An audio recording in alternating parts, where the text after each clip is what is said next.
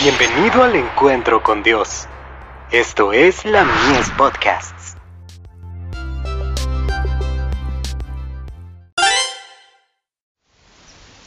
Cada día con Dios. Cuidado con el ocultismo. Y si os dijeren, preguntad a los encantadores y a los adivinos, que susurran hablando, responded, ¿no consultará el pueblo a su Dios? ¿Consultará a los muertos por los vivos? Isaías 8, verso 19. El espiritismo es la obra maestra del engaño.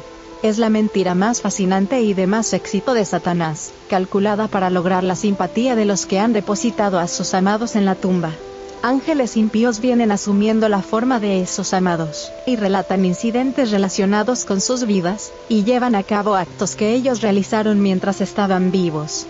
De ese modo inducen a las personas a creer que sus amigos fallecidos son ángeles que están volando por encima de ellos y que se pueden comunicar con ellos. Estos ángeles impíos, que pretenden ser los amigos desaparecidos, reciben un cierto grado de idolatría, y para muchos sus palabras tienen más peso que la palabra de Dios. De ese modo se induce a hombres y mujeres a rechazar la verdad, y a escuchar a espíritus engañadores. La palabra de Dios declara en términos positivos que los que viven saben que han de morir, pero los muertos nada saben, ni tienen más paga, porque su memoria es puesta en olvido. También su amor y su odio y su envidia fenecieron ya, y nunca más tendrán parte en todo lo que se hace debajo del sol. Eclesiastes 9, verso 5. Este claro texto contradice directamente las enseñanzas del espiritismo, y si se le prestara atención, salvaría muchas almas de las trampas del enemigo. Muchos están incursionando en el espiritismo simplemente por curiosidad.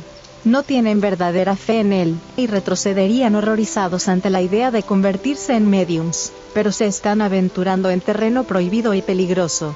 Cuando se encuentran bien entrampados en la red del enemigo, descubren que están sometidos a un poder que convierte a sus siervos en los más abyectos esclavos, y nada puede librarlos de él sino el poder de Dios.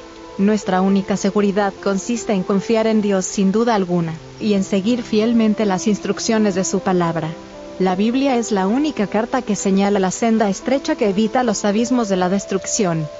¡Qué amor! ¡Qué amor maravilloso que Dios soporte la perversidad de su pueblo, y envíe ayuda a cada alma que desea hacer su voluntad y abandonar el pecado! Si el hombre quisiera colaborar con los representantes del cielo, saldría más que vencedor, seres caídos como somos, capaces de cometer los crímenes más horribles, podernos llegar a ser, sin embargo, vencedores. The Signs of the Times. 26 de agosto de 1889.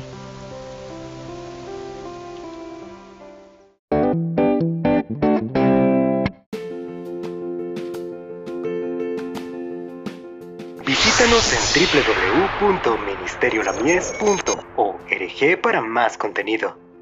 Dios te bendiga.